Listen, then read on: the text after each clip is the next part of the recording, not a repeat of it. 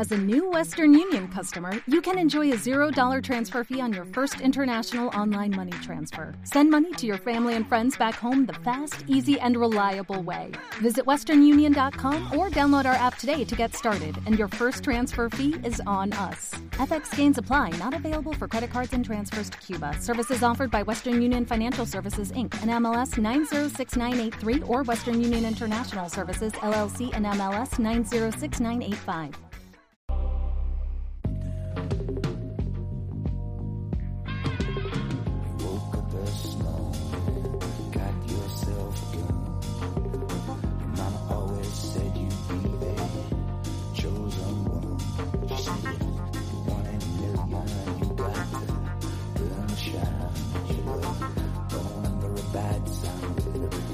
Estás escuchando Streaming, la agenda semanal de Fuera de Series.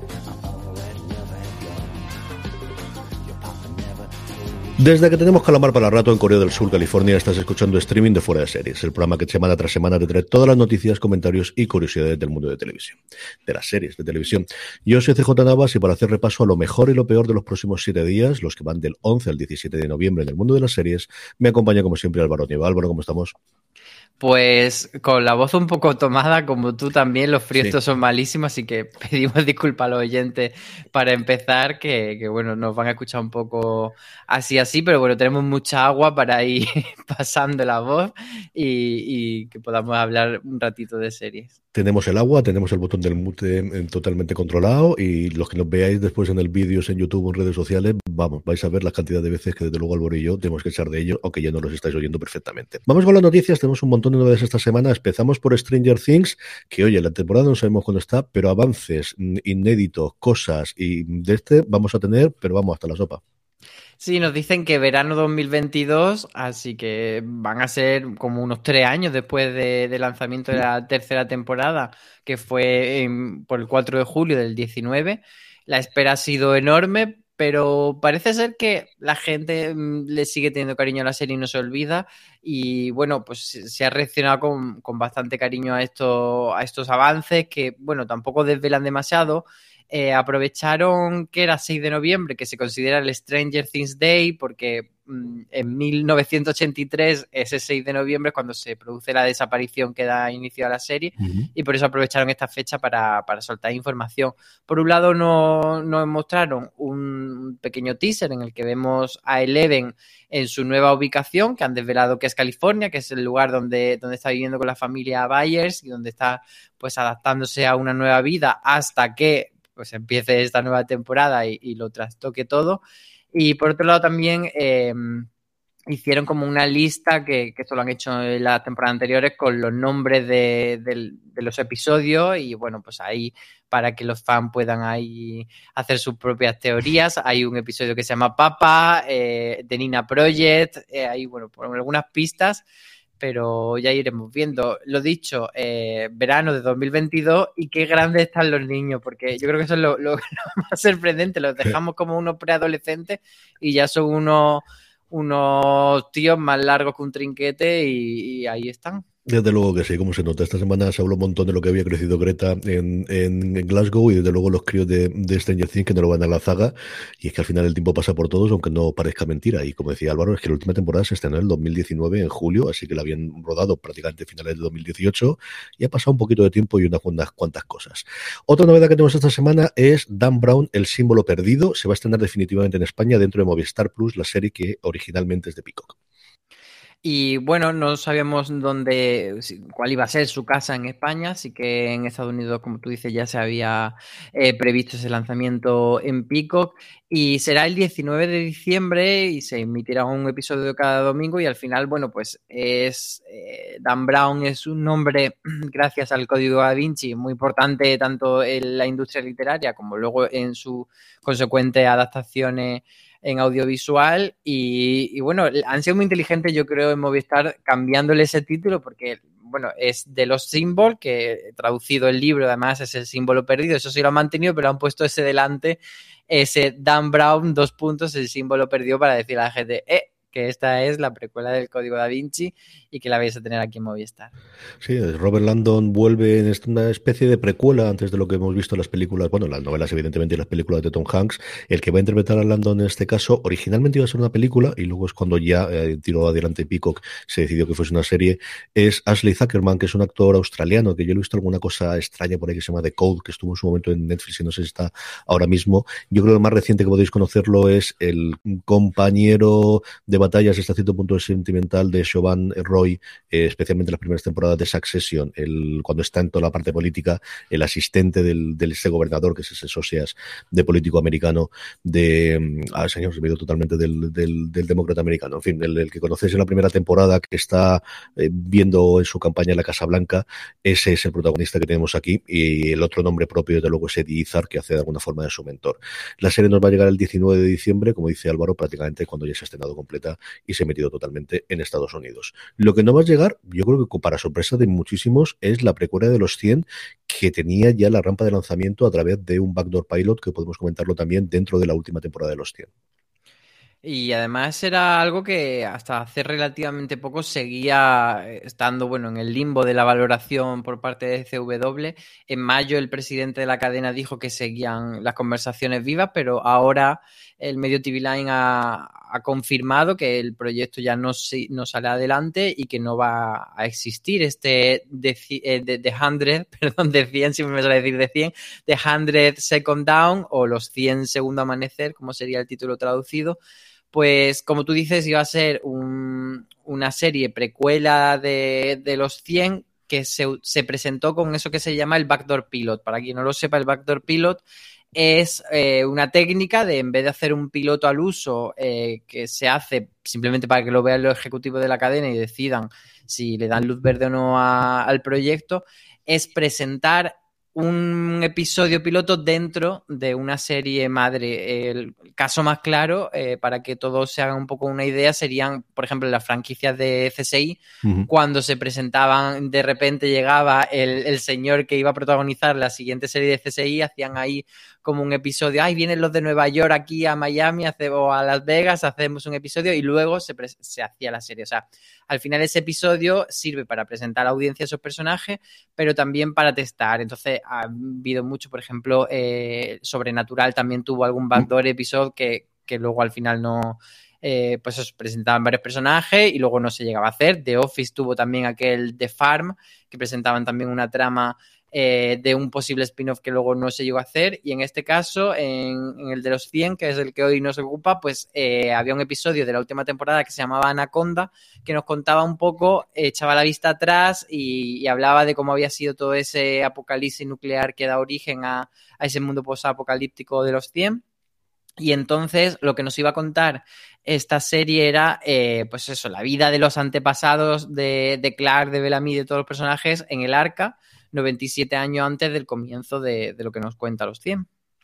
A ver qué te le ocurre finalmente. No, es una cosa rarísima, desde luego, porque está totalmente dada por, por hecho que había. Recientemente es una cosa que se utilizaba menos yo. La última que recordaba era Flash, que se presentó el personaje dentro de Arrow antes de que se crease realmente todo el Arrowverso que vino después, con esos momentos en los que no estaba nada claro y la CW no era una, una cadena de superhéroes, por mucho que parezca, de verdad. Que, que hubo momentos en los cuales la CW no había ni una serie de, sola serie de superhéroes. Pero mira cómo ha cambiado el cuento. Nos vamos a Netflix y nos vamos a Narcos. No nos vamos a Narcos ni a Narcos México, si nos vamos a continuar las series alrededor del mundo del narcotráfico, en este caso con una protagonista femenina muy importante, como es el caso de Sofía Vergara. Y además es un proyecto muy curioso, es, es para Netflix, que como todos sabemos ya tuvo Narcos en su momento, y ahora van a hacer una serie basada en otra gran figura del, narcotráfico, del narcotráfico, que fue Griselda Blanco, el personaje que va a interpretar, eh, una, además fue colombiana, como, como los orígenes de Sofía Vergara, que también es colombiana, entonces el personaje lo va a interpretar ella a través de una miniserie de seis capítulos.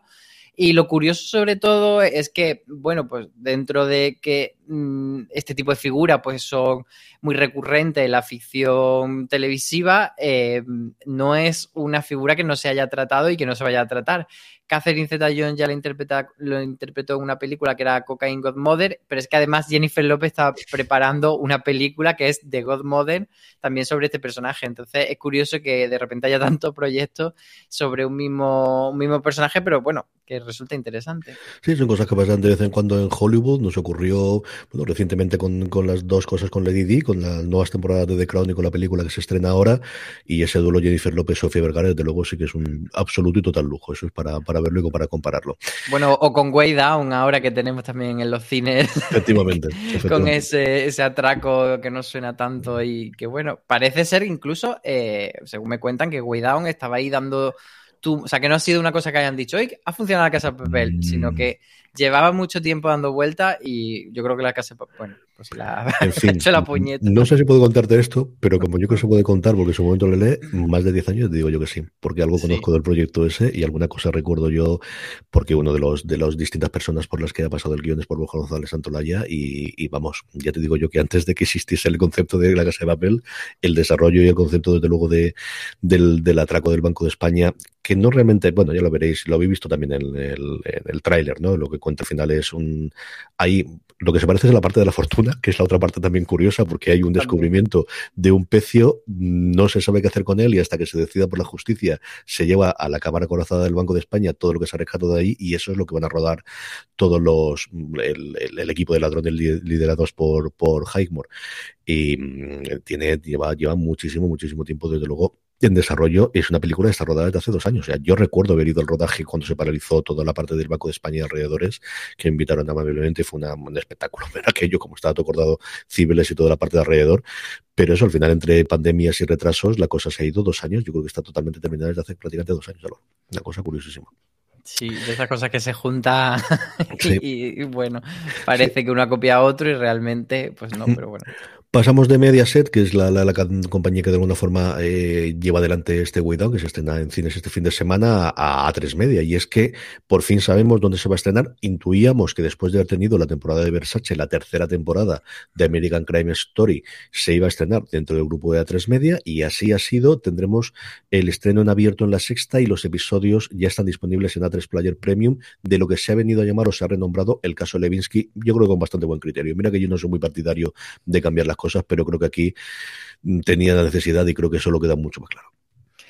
Sí, yo entiendo el- sobre todo porque impeachment dice mucho menos que, que el caso Levinsky, pero sí que me sorprende que le hayan quitado totalmente el American Crime Story y casi que te lo, te lo cuelan como si fuese un telefilm o una miniserie cualquiera y no la obra de Ryan Murphy, que por otra parte tampoco ha conseguido mucho elogio en esta tercera temporada en Estados Unidos, cuando podamos verla aquí ya, ya valoraremos.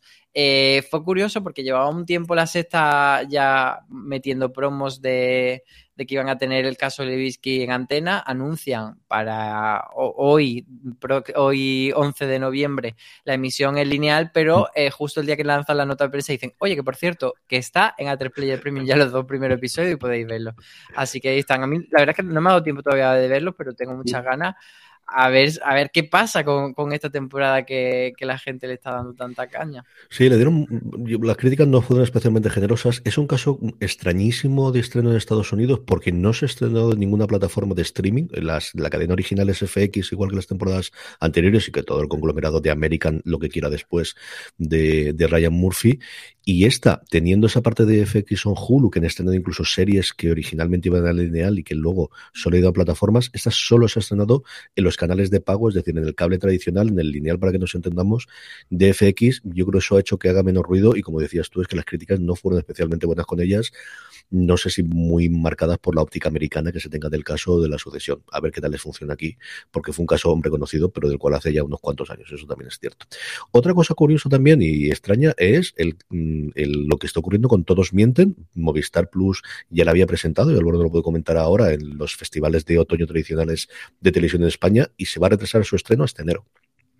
Sí, en el Festival de Vitoria, que se celebra siempre en septiembre, fue la serie que llevó allí al Festival Movistar eh, y de hecho eh, pusieron, no recuerdo si fue un episodio 2 eh, en el teatro, pero además es que a prensa pues, nos facilitaron los screeners, creo recordar que de la temporada completa. Y, y en aquel momento no dijeron fecha concreta, pero sí dijeron el mes de diciembre. Y ahora pues han dicho que, que no, que va para el 28 de enero. Y la verdad es que a mí me extraña porque tampoco hay mucho más. En este otoño está como siendo un otoño bastante descafeinado para Movistar. Sí que tenían ese estreno de La Fortuna, que lo pusieron en Mm. tres semanas, y luego tienen para el mes que viene, si no me equivoco, no, para este mes, eh, Vida Perfecta la segunda Mm. temporada, pero tampoco tienen nada para diciembre. Entonces me pegaba totalmente que fuese para diciembre todo miente. Y encima, es que es una serie buena. Y esto no sé si lo puedo decir, creo que sí, lo, sí, sí, sí que lo puedo decir porque además el episodio se puso allí en el festival, que, no, que no es un screener que, que tengamos que estar callados. Entonces, eh, teniendo además un año tan, tan flojito Movistar, que yo creo que salvo Hierro y Reyes de la Noche, que han sido las dos que han tenido más, notoriedad, eh, ha sido un año bastante flojo y la fortuna no ha conseguido remontarlo pues, como se hizo a final de año el año pasado, antidisturbios. Entonces me pegaba este chimpún de, de 2021 de Todos Mienten y no, no lo vamos a tener. A mí, como me tiene muy contento con Lola, Álvaro, se lo voy a dejar pasar esta. ¿Qué quieres que te diga? Yo estoy disfrutando muchísimo. Mira que me lo habían dicho que estaba muy bien, pero de verdad yo creo que es lo mejor que hay de hoy en emisión. Qué segundo episodio, qué primer episodio, qué maravilla es Lola. Pues Es sí, es que es, es una cosa preciosa y, y muy reivindicativa de, de la figura de, de Lola, como que tenía que ser malla de la anécdota, así que me parece. Eh, y bueno, otra cosa que tiene Movistar, ya que hablamos de series documentales, Spice Girls, El precio del éxito, un documental que ha hecho por el 25 aniversario de su primer disco, eh, creo que fue el Channel 4 o algún canal de, de Estados Unidos o ITV, no recuerdo cuál es el original. Y aquí lo han traído traducido, así que muy recomendable. No tendrá series, pero docuseries y documentales, ya veis que ahí estamos totalmente a tope con Movistar Plus. Cosas que nos vienen, que nos vienen, bueno, pues con esto, como últimamente ocurre, que antes de decirte el día del estreno te dicen primero el mes y en algún caso hasta la estación. Y es que Better Call Saul, después de todos los problemas de rodaje que tuvimos, entre las pandemias y ese desvanecimiento que tuvo Bob Odenkirk, que, del cual mm, felizmente se ha recuperado, sabemos que nos llega su nueva temporada, partida en dos, eso sí, en primavera. Sí, eso es lo, lo poco que, que hemos sabido estos días, pero bueno, ya mm, se ha confirmado que sí que se estuvo rumoreando esa posibilidad de que los 13 episodios se dividiesen en dos bloques porque ya tenían rodados bastante. No han dicho exactamente mm, cuántos episodios van a Mm. poner cada bloque, pero bueno, que habrá un bloque en primavera 2022 y luego otro un poquito más adelante cuando consigan cerrarla. Si recordáis lo mismo que ocurrió en su momento con Breaking Bad también para halagarlo y también por todos los problemas de ahí, es que esto tuvo que suspender el rodaje en dos ocasiones y la cosa es complicada. Otra que sí que tenemos fecha y nos pilla dentro de poco es los Gemstone. Marichu Olazábal y yo hacíamos un razones para ver de una comedia, yo creo un poquito oscura o oculta dentro de, del catálogo de HBO Max, que a los dos nos gusta muchísimo. Hay que pasar más allá del, del primer episodio y mira que McBride, bueno, lo, lo comentamos largo y tendido en esas razones para ver que nos tenéis allí donde os estéis escuchando, lo podéis encontrar y creo que fue el día siguiente, por no decirte horas después, para que no pudiésemos decirlo en el podcast, es cuando nos confirmaron la, el estreno de la segunda temporada y la fecha de estreno, Álvaro. Será el 9 de, de enero de 2022 en HBO Max y esperamos que para entonces la plataforma ya haya solucionado esos problemillas que todavía sigue teniendo de la migración de, de HBO España a HBO qué Max. sutileza, qué sutileza, qué tranquilidad, qué suavidad. Madre mía de mi alma, cómo está el patio. Yo pensaba que a estas alturas del partido ya se habría arreglado al menos los quemores. No, no, no. Lo del lunes del Succession fue una cosa terrorífica y es que hasta las 6 o las 7 de la tarde no colocaron el episodio nuevo, si no, si no recuerdo mal, ¿no, Álvaro? Sí, ha pasado eso y luego también hay cosas muy locas que estamos viendo pues, en redes sociales que, de gente comentando pues que faltan eh, episodios de alguna serie, por ejemplo, de lo que hacemos en la sombra, eh, faltaban o temporadas completas de series que habían desaparecido. Ah, Por ejemplo, había gente que decía que, que Pose eh, estaba en las dos primeras temporadas y no estaba en la tercera, cuando en HBO España sí que estaba. En fin, que esperamos que poco a poco lo solucionen, pero la verdad es que es un caso un poco llamativo. Empieza a ser demasiado poco a poco, eso también es cierto. Killing Eve, ¿qué sabemos? Pues sabemos que la cuarta temporada va a ser la última de lo que es Killing Eve y que si están trabajando en spin-offs o en continuaciones, Jodie Comer, que está ahora patrocinando y promocionando su nueva película con Affleck y con Damon, ha dicho que con ella, desde luego, o con su Viranel al menos, que no cuenta. Eh, sí, se, se dijo en su momento que se estaba valorando esa posibilidad de, lo- de los spin-offs y, entonces pues le han preguntado a ella y ha dicho que, eso de que haya un spin-off de Villanelle, pues que es una fantasía y que ella no ha tenido conversaciones reales con nadie y que no se va a producir. Así que bueno, nos quedamos con la cosa de, de que queda esa cuarta temporada de, de disfrutar de Villanelle en Killing Eve. Salvo que hagan una precuela y la cojan de más cría, que también sería una posibilidad, y no necesitan Jodie Comer, que es una de las cosas que yo creo podrían desde luego plantear. Renovaciones y cancelaciones de la semana tenemos bastante, bastante cosita, Álvaro, más allá del juego del calamar, que luego hablaremos un poquito largo de él. Sí, lo del juego del calamar ha sido el, el creador quien ha dicho que, que, bueno, venga, sí, que va a haber segunda temporada, aunque no lo haya dicho Netflix todavía oficialmente, entonces ya podemos dar por renovada la serie. Tenemos Hills en Stars, que es esta serie sobre el, el mundo del wrestling. Miracle Workers, que es de TBS, también ha sido renovada. Luego aquí en España, La Caza tendrá una tercera temporada, a pesar que los datos de audiencia en lineal no fueron muy bien, pero parece que luego el comportamiento en, en, en, en, visionados posteriores y en streaming no ha ido mal, así que eh, continuará. Y no solo eso, sino que nos han dicho ya cuál será esa coletilla de la tercera temporada, que es la caza guadiana. Nos trasladamos a, a Huelva para esa nueva temporada. Y luego, por otro lado, tenemos Fantasy, Fantasy Island, que es una serie que emitió Fox en verano este año y que tendrá una, una segunda temporada. Es un remake de una serie que se hizo en los 70-80. Por otro lado, Star Trek Prodigy tendrá segunda temporada, lo anunciaron en Paramount Plus muy poco después de estrenar la, primera temporada. Ahí sigue expandiendo la franquicia de Star Trek. Y, y, por último, Centaur World, que es una de estas series de animación así un poco eh, pireta que tiene Netflix y que yo tengo muchas ganas de ver porque vi en su momento el tráiler y la imagen me llama mucho la atención pero, pero bueno, como luego tienen miedo de encariñarte con cosas de Netflix, así que ahora que, han anunciado la segunda temporada, sí que le voy a dar una oportunidad.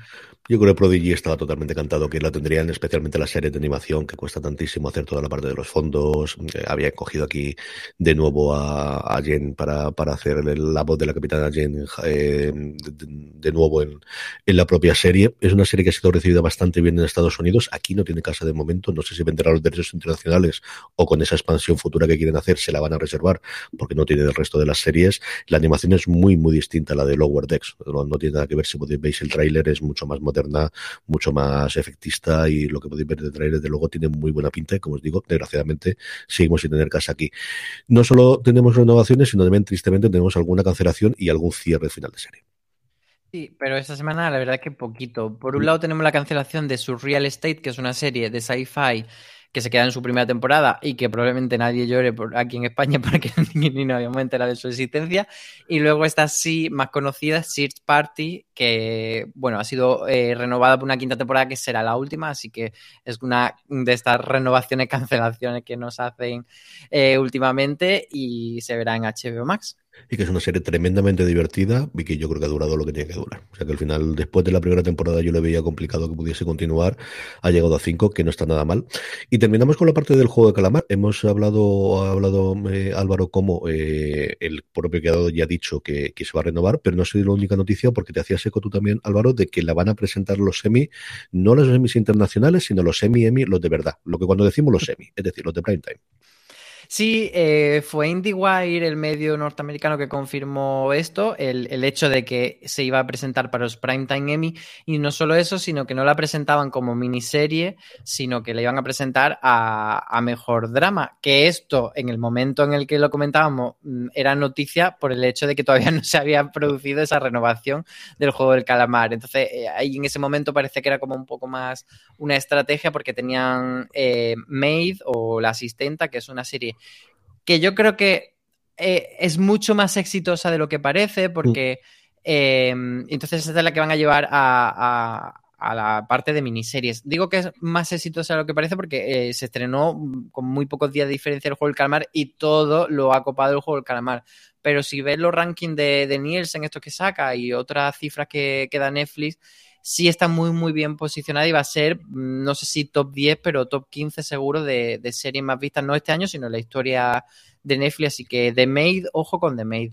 Y, y bueno, pues el tema de, del juego del calamar respecto a los Emmy, claro, en ese momento cuando, cuando lo anunciaron, sorprendí en plan de, bueno, es que nunca hemos visto una serie eh, surcoreana eh, optando a la categoría de, de, mejor drama, incluso siempre todas estas series internacionales que hace Netflix, pues damos por hecho que no van para el Emmy, pero sí, sí que se puede. La, la razón, la regla que, que permite esto de, de, pues eso, de, de lo Emmy, es que eh, tiene que ser una serie que esté coproducida por Estados Unidos con otro país eh, y por eso entran, por ejemplo, Downton Abbey, porque la produce BBC, pero también mete pasta eh, PBS, que es la televisión pública norteamericana.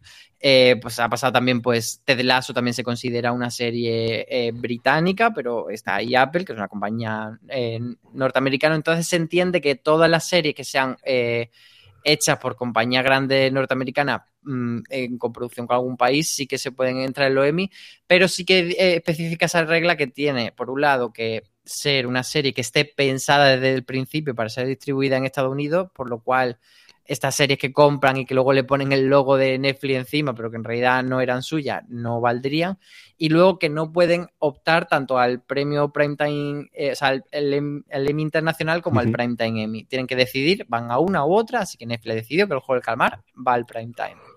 Con toda lógica del mundo, veremos a ver cómo llega el fenómeno para, para otoño del año que viene. Yo creo que si fuese por los Globos de Oro, que están totalmente defenestrados para esta edición, me están viendo si los pueden salvar para el 2022. Es una serie que a lo mejor, como mínimo nominaciones, no sé si ganar después, pero nominaciones desde luego sí que tendrían los Globos de Oro. Como este año no tenemos gala ni nada que se le parezca, pues veremos a ver cómo llegan las cosas a otoño. La, mm, si no recuerdo mal, es finales de abril o primeros de mayo, cuando se cierran las nominaciones, a ver qué lo que ocurre si llega el fenómeno del calamar o del juego del calamar para entonces para las nominaciones a los Emmy, que desde luego sí que sería una cosa Sí, interesante. yo creo que por el salseo solamente, Sí, ¿no? por ser la serie más vista de la historia de Netflix y también, pues, por todo lo que. Al final, lo que le ha pasado a los Globos de Oro, gran parte de su polémica es por el tema de la diversidad. Entonces, ¿qué, qué mejor golpe de efecto que meter una serie, no solo que tenga personajes eh, racializados o de, de otra etnia, sino que directamente es que está en otro idioma y se ha producido en otro país. Sí, Entonces, tenemos el fenómeno reciente de parásitos en, en los Oscar, en drama están ampliadas las categorías, porque en miniserie yo creo recordar que siguen con 5 con 7, pero en drama pueden nominar en función de los votos, igual que en comedia hasta 10. Yo creo que es bastante factible que desde luego la nominación se lleve, si no alguna cosa más a guion, alguna cosa similar, que no me extrañaría tampoco. Preguntas de los oyentes. Estas son vuestras dudas y nosotros respondemos. Vamos con las preguntas de los oyentes, preguntas que nos hacéis llegar por las redes sociales o luego también en la encuesta que hacemos para los Power Rankings. Gonzalo Parada, que es muy fan de la Rueda del Tiempo, nos dice si hemos visto ya algo de la Rueda del Tiempo y luego nos dice si os ha gustado, aunque me dijo, me imagino que no podréis decir nada, intentad decir en algún momento de la grabación del próximo programa la palabra clave, el tiempo rueda. Esto de las palabras clave me ha gustado mucho, para que podamos decir, me ha gustado mucho. Yo desgraciadamente tengo que reconocer que no he visto absolutamente nada todavía. Eh, sí hay screener, pero hasta el, hasta el martes que viene no se puede decir nada, así que ni una palabra clave, lo siento Gonzalo, me ha hecho muchas gracias tu, tu propuesta, pero vaya a ser que nos lleven preso, así que lo dejamos para otro día. Charles Pedronson nos dice si sabemos algo más de Sky Showtime, que desde el anuncio apenas se han dado noticias y aparte de todas las series que se podrían estrenar, se están estrenando en otras plataformas. ¿Qué van a estrenar o con qué novedades van a venir? Pues no se sabe nada. Toda la información que hay de Sky Showtime está basada en, en aquella nota de prensa que sacaron y luego de entonces no se ha dicho nada. Y, sobre que, mmm, que se estén estrenando esas series, sí y no. Eh, bueno, Sky Showtime, para quien no se acuerde, es una plataforma que van a hacer eh, en, alianza eh, dos compañías que serían como juntar, eh, por así decir, Paramount Plus y Peacock en Estados Unidos, en vez de lanzarlas las dos por separado aquí en España, pues juntan esas dos compañías y hacen una, una plataforma nueva que posiblemente eh, traigan sus original, pero no necesariamente.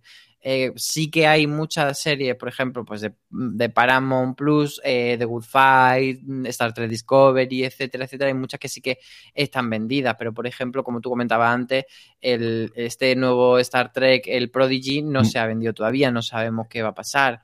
Eh, de Pico pasa un poco lo mismo. Doctor Death, que es un estreno más o menos reciente, lo ha tenido Star Play. Eh, de los símbolos, el, misterio este, eh, la serie de, de Dan Brown, pues se va a estrenar en Movistar. Pero luego One of Us is Lying, que es una serie adolescente que estrenó también hace poco, esa no. Esa se ha quedado ahí. Entonces no sabemos si si algunas sí que se la están guardando, mm. o también, por ejemplo, El Salvado por la Campana, ese remake que hicieron, mm. tampoco lo ha estrenado aquí nadie, que es Forever, Forever Five Ever, perdón, sí. que, que, era esa comedia que también ha hecho mucho ruido y que está renovada, pues tampoco la, la han traído. Entonces, hay muchas cositas que, sí que podrían tener como original, pero es que no lo sabemos, porque como no anda más información, es todo conjetura. No, yo recordaba, lo que recuerdo de cabeza yo gordo que les quedaba por estrenar sin saber el estudio que lo, que lo realiza, porque igual es una venta de un estudio la plataforma y los derechos internacionales se lo mantiene el estudio y no lo tiene la, la, propia plataforma. De las comentaba Álvaro es Grey Girls Five Ever. Hablando de- además de las Spy me acuerdo de ello, que mm, fue bastante bien acogida por la crítica americana, les funcionó, parece ser que bastante bien y estaba renovada por una segunda temporada. Y luego dentro de Paramount tienen todo el universo alrededor de Yellowstone, como comentábamos antes, la cuarta temporada sigue sin estrenarse, bueno, miento, la tercera temporada sigue sin estrenarse en España, cuando se acaba de estrenar la cuarta en Estados Unidos. Está la precuela que se llama I dos puntos 1883, aunque yo creo que al final todo el mundo hablaremos como 1883, que es mm, el- el origen de ese de, todo el conglomerado de Yellowstone, de todo el, rancho que, vemos en, la serie actual de, Kevin Costner, y luego Mayor of East no sé qué, que es un nombre espantoso porque todos le vamos a llamar Mayor of Easttown o Mayor of Easttown, lo tengo más claro que el, que el, que, el vamos, más claro que el agua, con Jeremy Renner eh, en la cabeza, que se estrena en Estados Unidos esta próxima semana y que tampoco tiene cadena hasta donde yo tengo conocimiento aquí en España. Quizás son las dos grandes cosas que Paramount Plus, junto con las próximas series que lleguen del universo Star Trek, que no hayan tenido distribución internacional. Entonces, yo creo que eso es lo que tendrán, más sobre todo lo que venga después, fundamental. Sí, luego está también, pues eso, proyectos tipo, pues Peacock tiene el, el remake de Curious Fall, que mm, Mm. es muy jugoso a nivel internacional. Entonces, bueno, pues eh, como ha pasado con todas las plataformas, eh, no sabemos cuándo pondrán esa fecha de hacer el corte y decir, pues hasta aquí no vendemos, etcétera. Habrá que verlo, pero eso, a la pregunta de ¿se sabe algo más? No se sabe nada más. Raúl García Ricarte, que nos da felicidades como siempre, nos pregunta, desde fuera de series nos hacen mucho eco de las series de televisión española o Playf, ¿es porque nos gusta o porque hay alguna conspiración conspiranoica? Pues hay una conspiración y os la vamos a explicar. no, realmente no. Sí que hemos hablado muchas veces de, de plays y tal. Es cierto que son series, perdón por decirlo, un poco menores, eh, algunas de ellas, pero no todas. Eh, hace poco en streaming estuvimos hablando de Irreal, que es un Mm. estreno próximo. En su momento se habló de drama. Eh, bueno, yo creo que, bueno, incluso de, los True Crime, el de Edelweiss, también lo hemos comentado. Por cierto, recomiendo mucho, aprovechando esta, esta pregunta, el, el True Crime de Ruiz Mateos está bastante bien.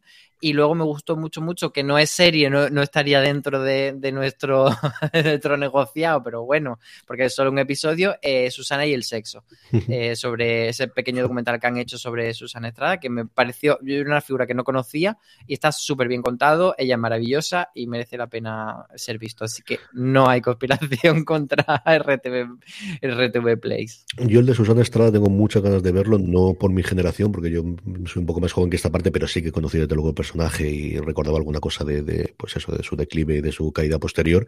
El de Ruiz Mateo le tengo muchísimas ganas, porque eso sí lo recuerdo, o sea, igual que lo de Gil, eso lo recuerdo perfectísima y totalmente. Y luego de Televisión Española, yo creo grandes estrenos sí que los hemos ido comentando, ¿no? Recientemente el juego, con Ana Travel el juego, yo creo que lo hemos comentado, La caza cuando se ha estrenado también, o cosas como su momento Neboa, que yo creo que fue bastante pesado y con ella. Yo creo que sí que los comentamos. Place es cierto que nos cuesta un poco más o que cuesta un poquito más encontrar las cosas, pero yo creo que al final sí que hablamos, o al menos intentamos hablar de Y además, creo que hay que reivindicar mucho lo que están haciendo con RTV Play como plataforma. Que más de uno podría pensar, oye, que aquí tengo mucho contenido, igual me, me, me desuscribo de alguna de las plataformas que estoy pagando porque ahí tengo mucho contenido gratis. Hay un montón de pelis, hay bastantes series, están incorporando cosas guays, así que mm, yo os digo que, que la bajéis en vuestro tele inteligente. Y otra cosa también que tiene Televisión Española curiosísima es eh, en YouTube, no sé cómo lo tienen incorporado dentro de Play, una cuenta de YouTube que se llama Archivo TVE, que van poniendo series clásicas, pero vamos, desde las míticas de los años 50 hasta Ana y los siete. O sea, es una cosa loquísima, loquísima lo que se ve en ese canal, o todos los programas de Rafael Alcarrá, ahora que tristemente también nos dejó. O sea, es una cosa, mm, yo estoy suscrito solamente por la curiosidad de a ver qué van subir hoy, que es unas cosas mm, de verdad curiosísimas, curiosísimas del catálogo que tiene Televisión Española de tantísimos años. La última pregunta es de Albert VA, que nos dice, ¿sabéis cuándo incorporará Amazon el catálogo de MGM en su plataforma? Que viene siendo, cuando esta pregunta normalmente es, pues eso, Pues no, no se sabe y de hecho, pues al leer la pregunta me picó la curiosidad y estaba buscando.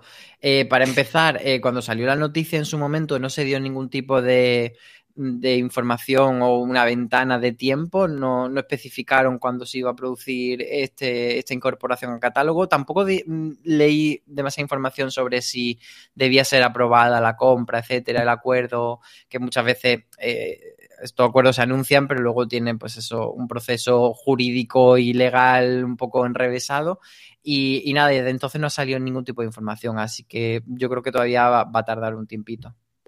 Vamos ya con nuestra agenda de series, vamos con los estrenos que tenemos un montón, especialmente para, para el miércoles, mucho más estrenos el próximo miércoles que el próximo, que próximo viernes, curiosamente. Para eso, como siempre, contamos con Marichu Lazabal para que nos cuente qué hay más allá del caso Levinsky. Pues tengo que reconocer que en mi cabeza no hay mucho más allá del caso Levinsky, pero en la parrilla sí que lo hay. Jueves 11 de noviembre, Movistar Series estrena la decimoprimera temporada de Archer. Tenemos, como ya hemos dicho, entre la sexta y a tres Player Premium, eh, American Crime Story, el caso Levinsky, que ahí voy a estar yo fuertemente, y la cuarta temporada de Rocco en Extreme.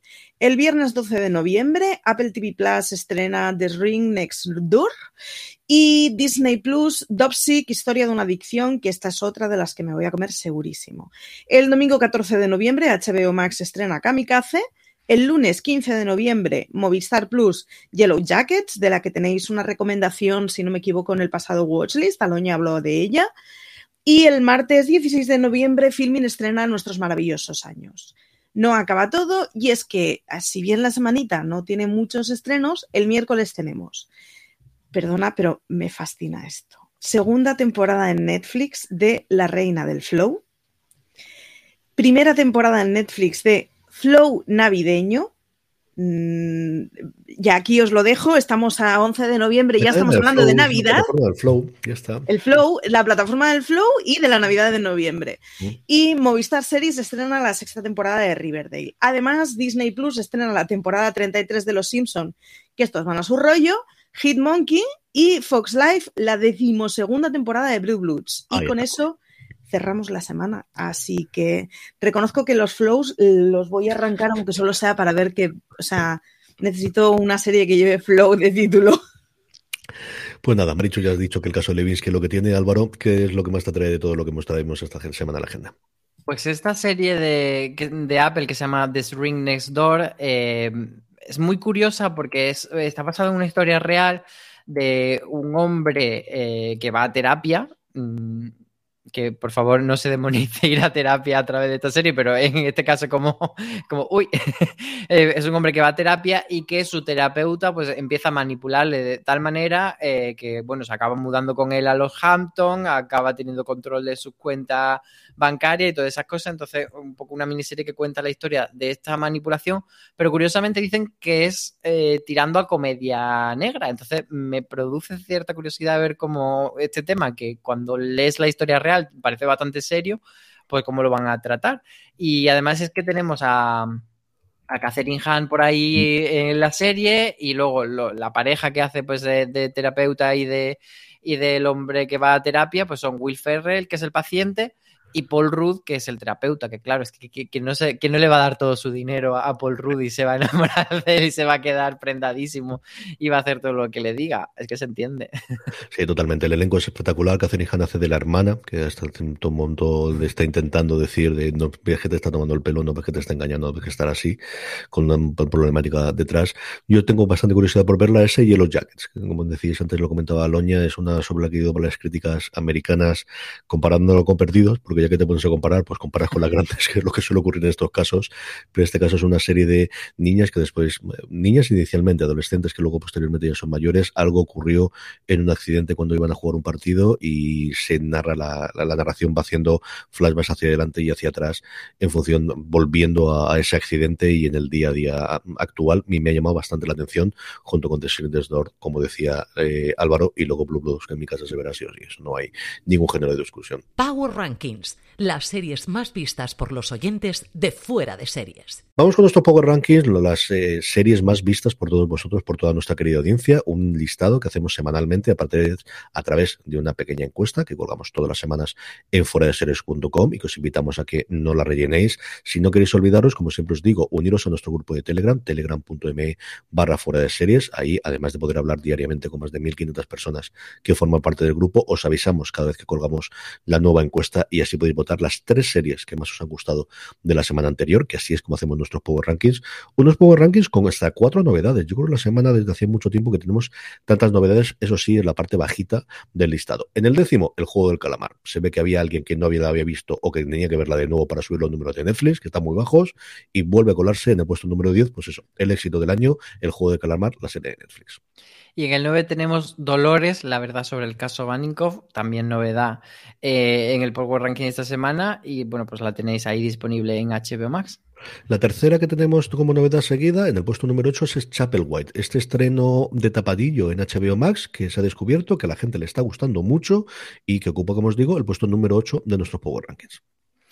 Los Kings siguen en, en, nuestra lista, pero bajan dos posiciones. Eh, The Bite, que es la serie que tienen ahora en emisión en Movistar Plus, se queda en el número 7. Qué marcianada, qué cosas más de ello. Recuerdan muchísimo a Brain Dead para los cuatro personas que pudieron verla en su momento, porque pasó y desapareció totalmente de España.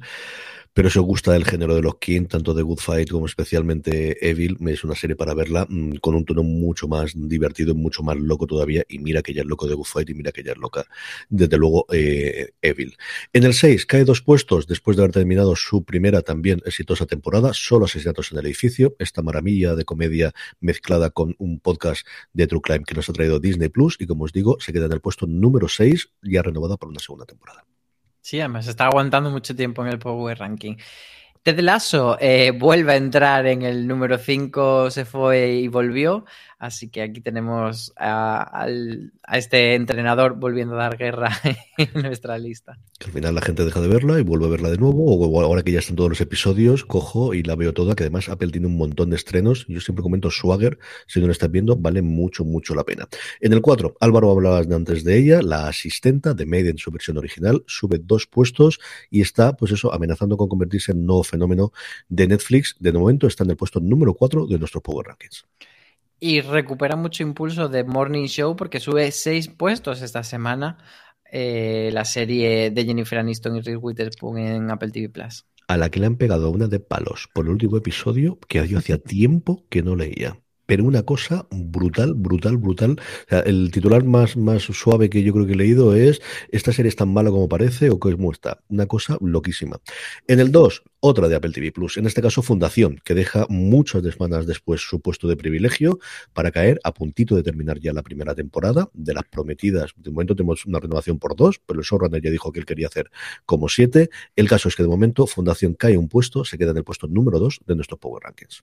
Y parecía que Fundación iba a reinar en esta tabla todo el tiempo que estuviese en emisión, pero había otra más querida por nuestros seguidores. No podía ser eh, otra que Succession, la serie que tenemos en HBO Max cuando HBO Max decide que la tengamos una posición y está reinando como podíamos esperar. Sí, señor, Succession está arriba del todo y con esto terminamos eh, streaming esta semana. Antes de, que nos despidamos, es una despedida agridulce porque es el último streaming que hago con Álvaro Niva y con, eh, y con Maricho Lazábal, a la que vuelvo a pedir para que venga aquí y hablemos un poquito. Y simplemente decir que, que ha sido un verdadero placer, que gracias por todas las horas de dedicación y de esfuerzo y de tiempo que habéis estado y las risas y los momentos tan buenos de series, tanto Álvaro como Maricho, de verdad que me lo he pasado muy bien y mil millones de gracias. Pues muchas gracias también a ti por acogernos en esta, en esta casa que, fundaste hace tanto tiempo y que tanta alegría nos ha dado.